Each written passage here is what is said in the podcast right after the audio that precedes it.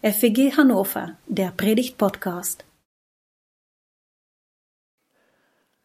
Barmherzig und gnädig ist der Herr, geduldig und von großer Güte. Was ist das für ein schönes Bekenntnis, das wir in der Bibel finden? Gott ist barmherzig, voller Liebe, gnädig, Gott ist geduldig und er tut Gutes und gibt Gutes. Wunderbare Worte, die wir als Ermutigung hören und die etwas erzählen über das Wesen unseres Gottes. Ja, so hat Gott sich selber Mose vorgestellt. Das ist mein Wesen, barmherzig, gnädig, geduldig und gütig. Es gibt viele wunderschöne Lobpreislieder zu diesem Bekenntnis, das wir an vielen Stellen in der Bibel finden. Gesungen, vorgetragen sind es viele Beispiele, wo Menschen Gott die Ehre geben und ihn anbeten. Aus dem Mund von Jona allerdings klingen diese Worte wie eine bittere Anklage. Vierter und letzter Teil der Predigtreihe über das Jona-Buch unter dem Stichwort aufgebracht. Erster Schritt in Kapitel 4. Die Anklage Jonas.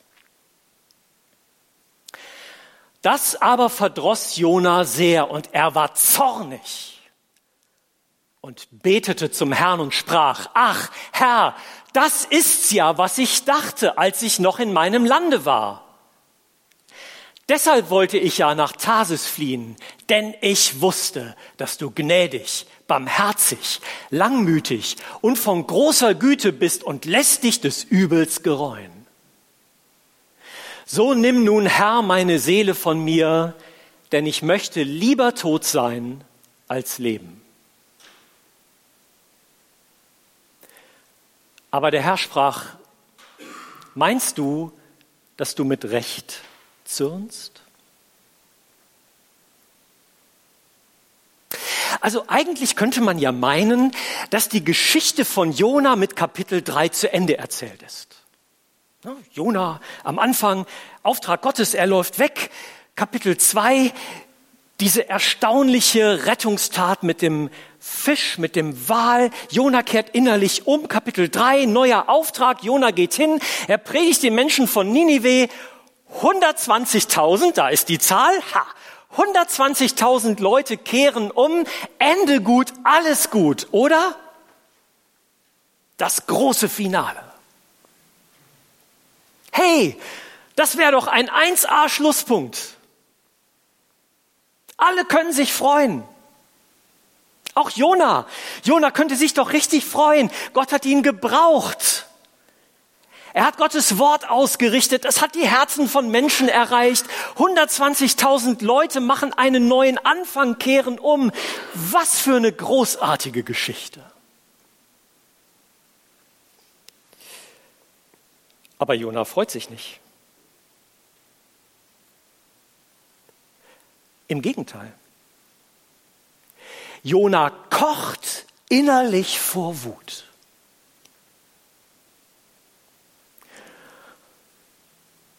Hab ich's doch gewusst.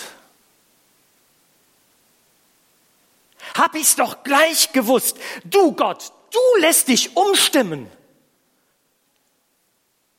Du bist Ninive gnädig. Das Unheil, das du ankündigst, das sagst du einfach ab. Ich hab's doch gewusst. Aber nicht mit mir.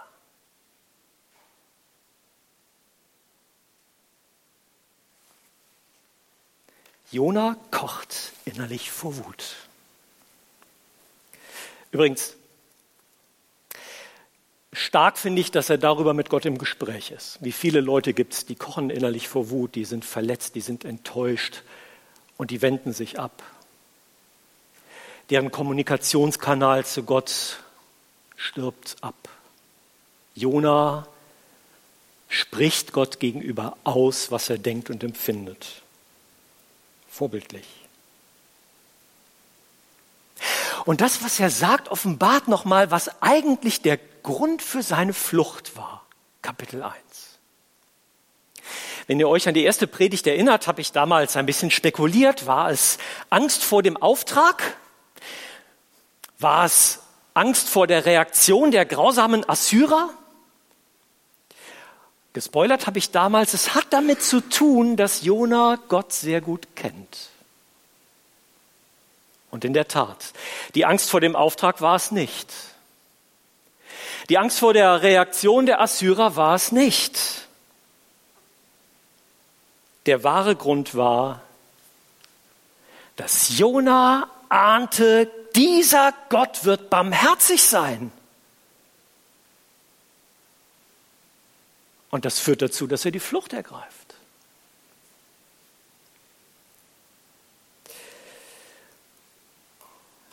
Lass uns an dieser Stelle noch mal einen Moment überlegen, was ist eigentlich das Problem von Jona?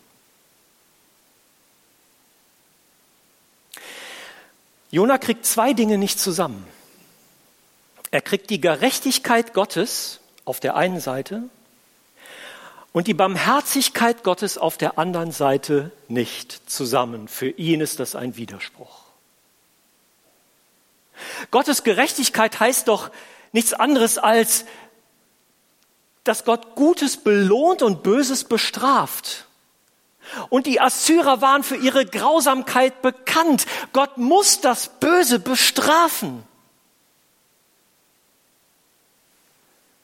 Und er kriegt das nicht zusammen, dass Gott barmherzig ist und das angekündigte Unheil zurücknimmt. Seine Erwartungen sind wichtiger als das Wohl der Menschen. Seine Erwartung, dass Gott endlich klare Kante macht, Gericht hält. Ja, auch, dass er ihn mit seiner Botschaft, ihn, den Propheten Jona, mit seiner Botschaft bestätigt. Man könnte ja auch sagen, wie stehe ich denn jetzt da? Da habe ich gepredigt 40 Tage, dann Ninive platt. Und was ist? Nix ist. Gott steht zu deinem Wort. Bestrafe unsere Feinde. Und das Wohl dieser Menschen, das hat er nicht im Blick.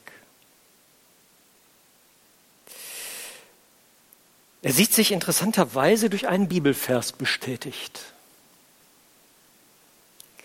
Und er zitiert dieses großartige Wort aus dem zweiten Buch Mose, Kapitel 34, Vers 6, wo sich Gott mit seinem Wesen vorstellt und er merkt gar nicht, wie sehr die Art und Weise, wie er dieses Bibelwort interpretiert, an dem Herzschlag dieses Bibelwortes vorbeigeht.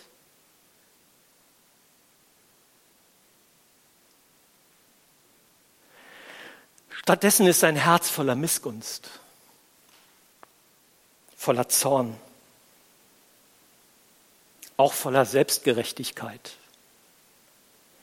Und das gipfelt in der Aussage, ich will lieber tot sein als leben. Gott, das ist mein Fazit. Lieber tot als leben.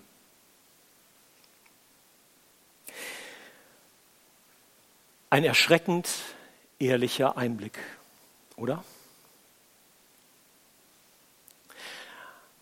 Auch hier, wie auch an anderen Stellen, bin ich so froh, dass die Bibel das nicht verschweigt. Ein erschreckend ehrlicher Einblick in das Herz des Propheten. Das muss man irgendwie erstmal sacken lassen, finde ich jedenfalls.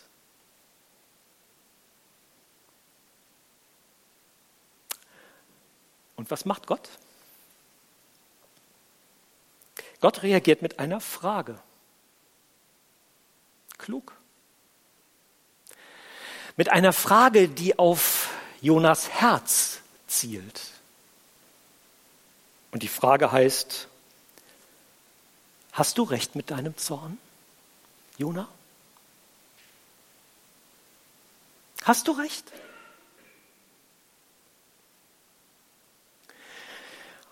Wenn man sich das nochmal in der hebräischen Sprache anguckt, dann bekommt das noch einen zweiten Aspekt, unabhängig von der Frage, Recht haben oder nicht Recht haben. Denn dieses Wort für Recht, das heißt auch richtig und das heißt auch gut. Jona, ist das richtig, was du da denkst? Und vor allen Dingen, ist es gut, was du da denkst? Ist das, was in deinem Herzen ist, eigentlich auch gut für dich? Jona? Spannende Frage. Ich bin ja froh, dass Gott Jona nachgeht, dass ihm das Herz dieses Mannes nicht egal ist. Dass Gott geduldig dem Jona nachgeht, weil das brauchen wir auch. Ich brauche das. Du brauchst das. Dass Gott das, was in unserem Herzen ist, nicht egal ist dass er uns sieht, dass er uns nachgeht, dass er um uns wirbt, dass er etwas in Bewegung bringen will. Das brauchen wir auch.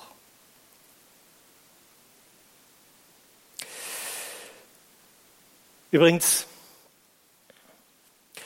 wir sollten uns nicht über Jona in dieser Situation erheben und denken, ja komm, ey, was für eine Type. Denn das Jona-Buch hält uns durch die Geschichte von Jona auch den Spiegel vor. Wenn mir die Barmherzigkeit mit anderen Menschen fehlt. Vielleicht sogar vor Selbstgerechtigkeit in meinem Herzen die Barmherzigkeit mit anderen Menschen fehlt. Das kann ja ganz unterschiedliche Ursachen haben. dass etwas nicht so läuft, wie ich mir das vorgestellt habe. In Beziehungen, auf der Arbeit, mit anderen Menschen. Dass ich von anderen verletzt worden bin durch das, was sie gesagt haben, vielleicht ein böses, treffendes, giftiges Wort. Und ich merke, mein Herz ist nicht nur verletzt, sondern auch hart geworden.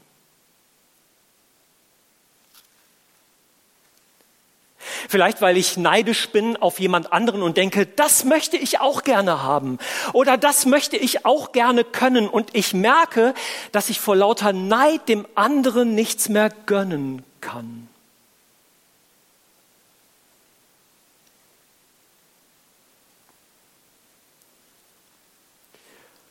Oder vielleicht, weil ich oder andere beobachte, dass ich manchmal Menschen abwerte, weil ich dann doch selber dastehe, besser dastehe wenn ich sage, was der nicht kann, wenn ich den anderen auf seine Fehler aufmerksam mache, was mir an dem nicht passt, dann stehe ich doch selber besser da.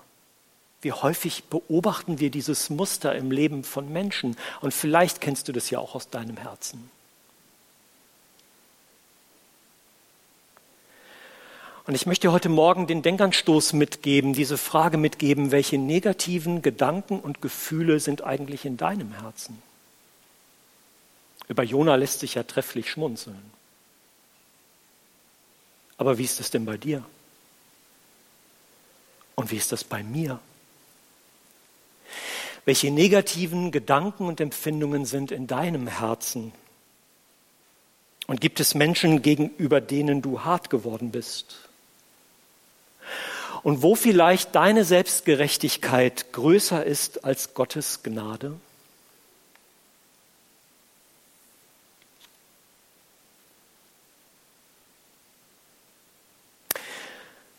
gehen wir einen zweiten Schritt und schauen auf die Reaktion Gottes.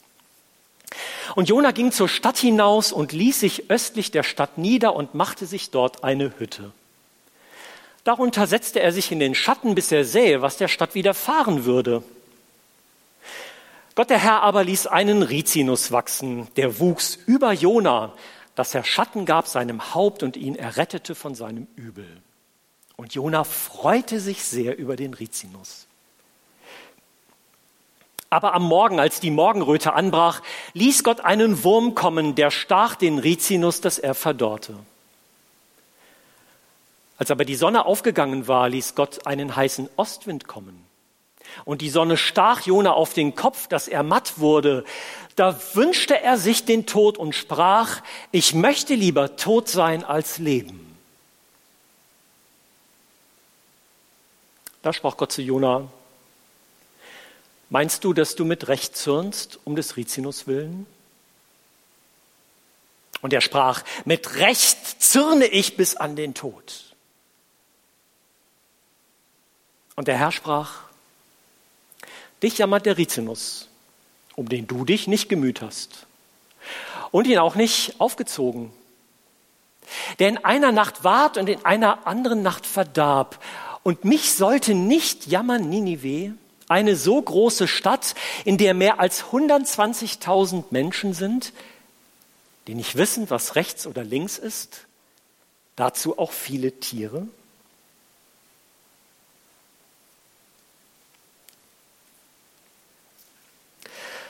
Auf die Frage, die Gott Jona stellt, antwortet Jona nicht. Kein Wort. Er nimmt stattdessen den Beobachterposten ein geht so ein bisschen an den Rand.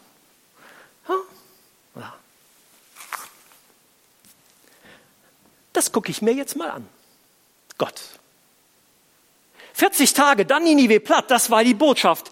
Wollen wir doch mal sehen. Und Jona wartet ab und beobachtet.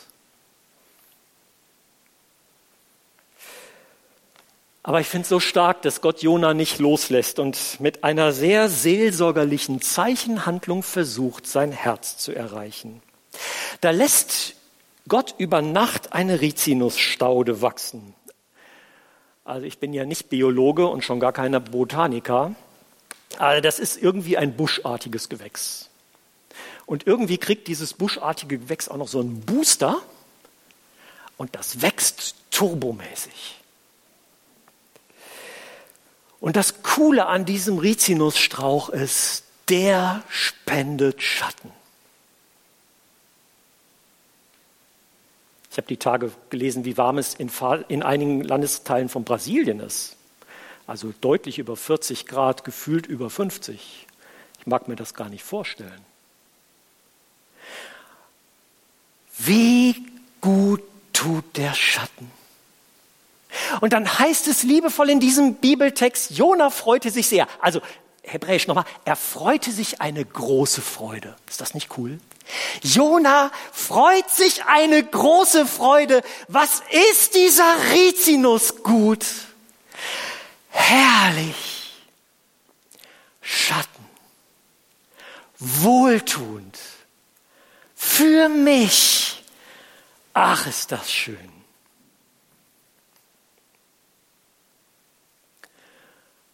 Und einen Tag später macht Gott diesem kleinen Glück ein Ende. Wurmbefall, heißer Ostwind und der Busch stirbt ab. Aus und vorbei mit dem schattenspendenden Gewächs. Schluss mit der großen Freude, die sich Jona freut. Der versinkt in Selbstmitleid und wünscht sich den Tod zum zweiten Mal. Lieber Tod als Leben.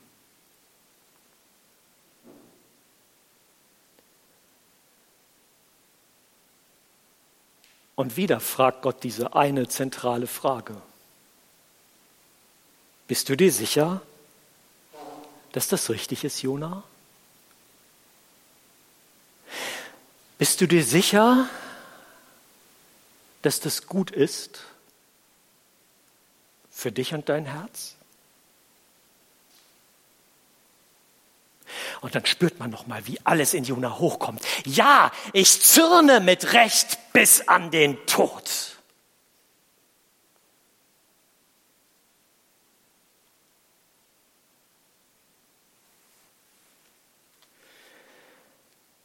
Wie sehr steckt er fest in seinen Gedanken und Gefühlen?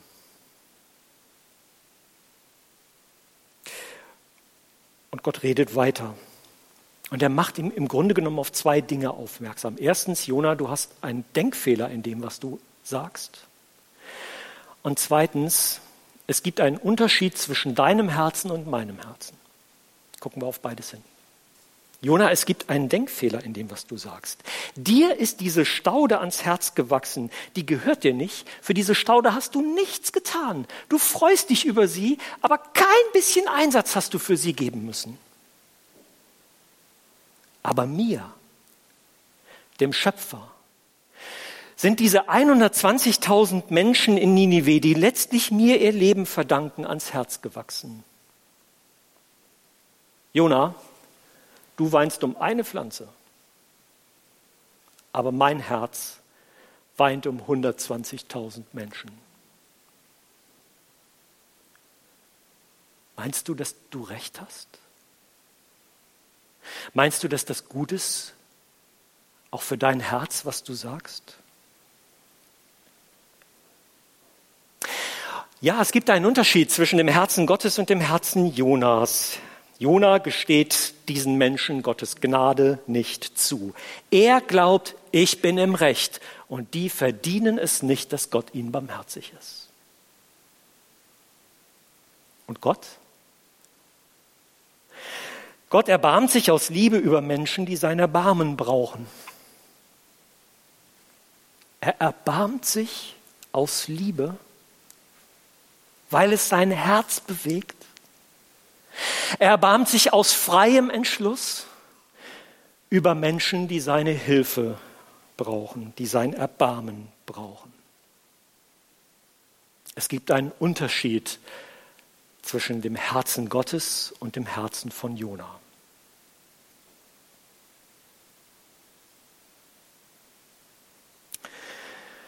Einen solchen Unterschied hat es übrigens auch in der Beispielgeschichte von den beiden Söhnen erzählt, gegeben, die Jesus erzählt hat. Wir kennen das unter, dem, unter der Überschrift vom verlorenen Sohn, aber im Grunde genommen sind es zwei verlorene Söhne. Der eine, der es nicht mehr aushält beim Vater, abhaut, sein Erbe durchbringt und ähm, mit dem, was er hat, letztlich bei den Schweinen landet. Der zurückkehrt und sagt, Vater, ich habe dein Erbarmen nicht verdient ich bin das nicht mehr wert, dein Sohn zu heißen. Und dann ist da der andere, der ältere Bruder, der hat die ganze Zeit gearbeitet und geackert. Und als der mitkriegt, dass dieser jüngere Sohn nach Hause kommt, ist in seinem Herzen, der hat das Erbarmen nicht verdient. Spürt ihr, wie nah das beieinander ist?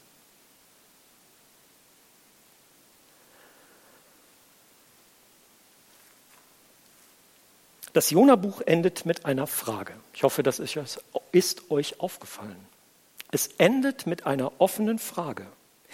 Und diese Frage heißt, wie barmherzig darf Gott sein?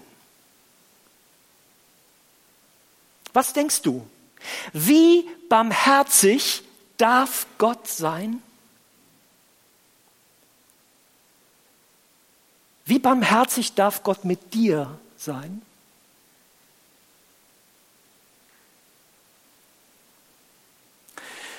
Manchmal begegnen mir Menschen,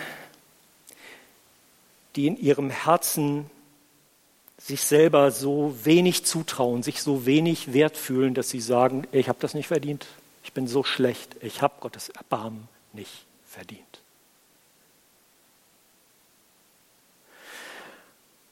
Und denen möchte ich sagen, du brauchst das Jona-Buch. Weil das Jona-Buch hat ein Herzschlag des Erbarmens Gottes mit Menschen, die das in der Tat nicht verdient haben. Gott will sich auch über deinem Leben erbarmen. Und dann gibt es ja auch noch die Leute, die sagen, also mit mir soll Gott bitte großes Erbarmen haben. Und ihr spürt es schon, es liegt ein Aber in der Luft. Aber dann denke ich an denjenigen, der mir querkommt, der mich nicht mag, der meine Opposition ist, der mich verletzt hat.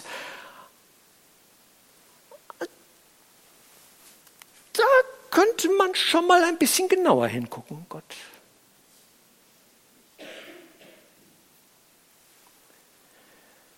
Wie barmherzig darf Gott sein mit meinem Nächsten?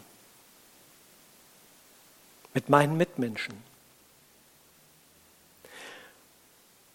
mit meinen Gegnern.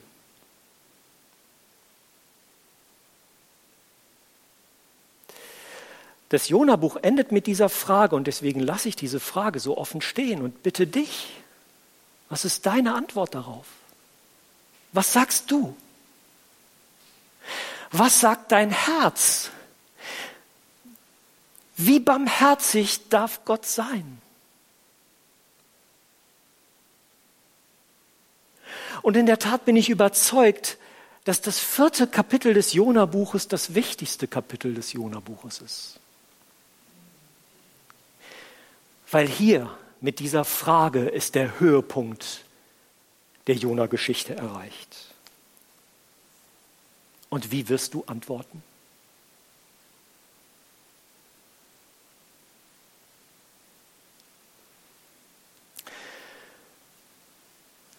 Letzter und zusammenfassender Schritt.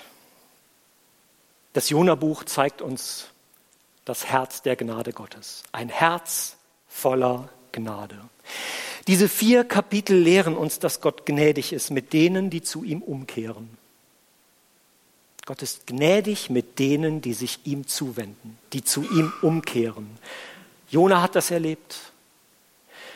Die Menschen in Ninive haben das erlebt. Und du kannst es genauso erleben, wenn du dich hinwendest zu Gott. Das Jona-Buch lehrt uns, dass Gott souverän ist und dass Gott handelt, wie er es will und nicht, wie wir es für richtig halten. Das mag vielleicht hier oder da ein Stachel sein in meinen Gedanken oder in deinen Gedanken. Aber eben nicht der Mensch ist der Maßstab aller Dinge, sondern Gott ist der Herr über alles. Und unser Gott ist souverän und handelt, wie er will. Nicht wie ich es für richtig halte. Und? Das Jona-Buch lehrt uns, dass Gott geduldig ist, nicht nur mit Jona oder den Menschen in Ninive, sondern auch mit dir und mit mir. Denn wir sind unvollkommene Menschen, die an ihre Grenzen stoßen und die einen geduldigen und barmherzigen, einen gnädigen und gütigen Gott nötig haben. Und wie gut, dass Gott ein Herz voller Gnade hat.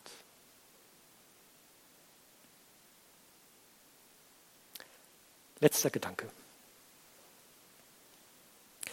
Jona hat das irgendwie nicht übereingekriegt, die Gerechtigkeit Gottes auf der einen Seite und die Barmherzigkeit Gottes auf der anderen Seite. Und ich bin froh, dass Gott das zusammenkriegt. Dass er das vor allen Dingen in Jesus Christus zusammenkriegt. weil Gott aus Liebe zu uns in Jesus Mensch wird. Weil Jesus am Kreuz die Last, die Strafe unserer Schuld trägt und der Gerechtigkeit Genüge verschafft. Weil dadurch Gott uns vergibt und annimmt als seine Kinder, bekommt Gott in Christus Gerechtigkeit und Barmherzigkeit zusammen. Dafür bin ich unendlich dankbar.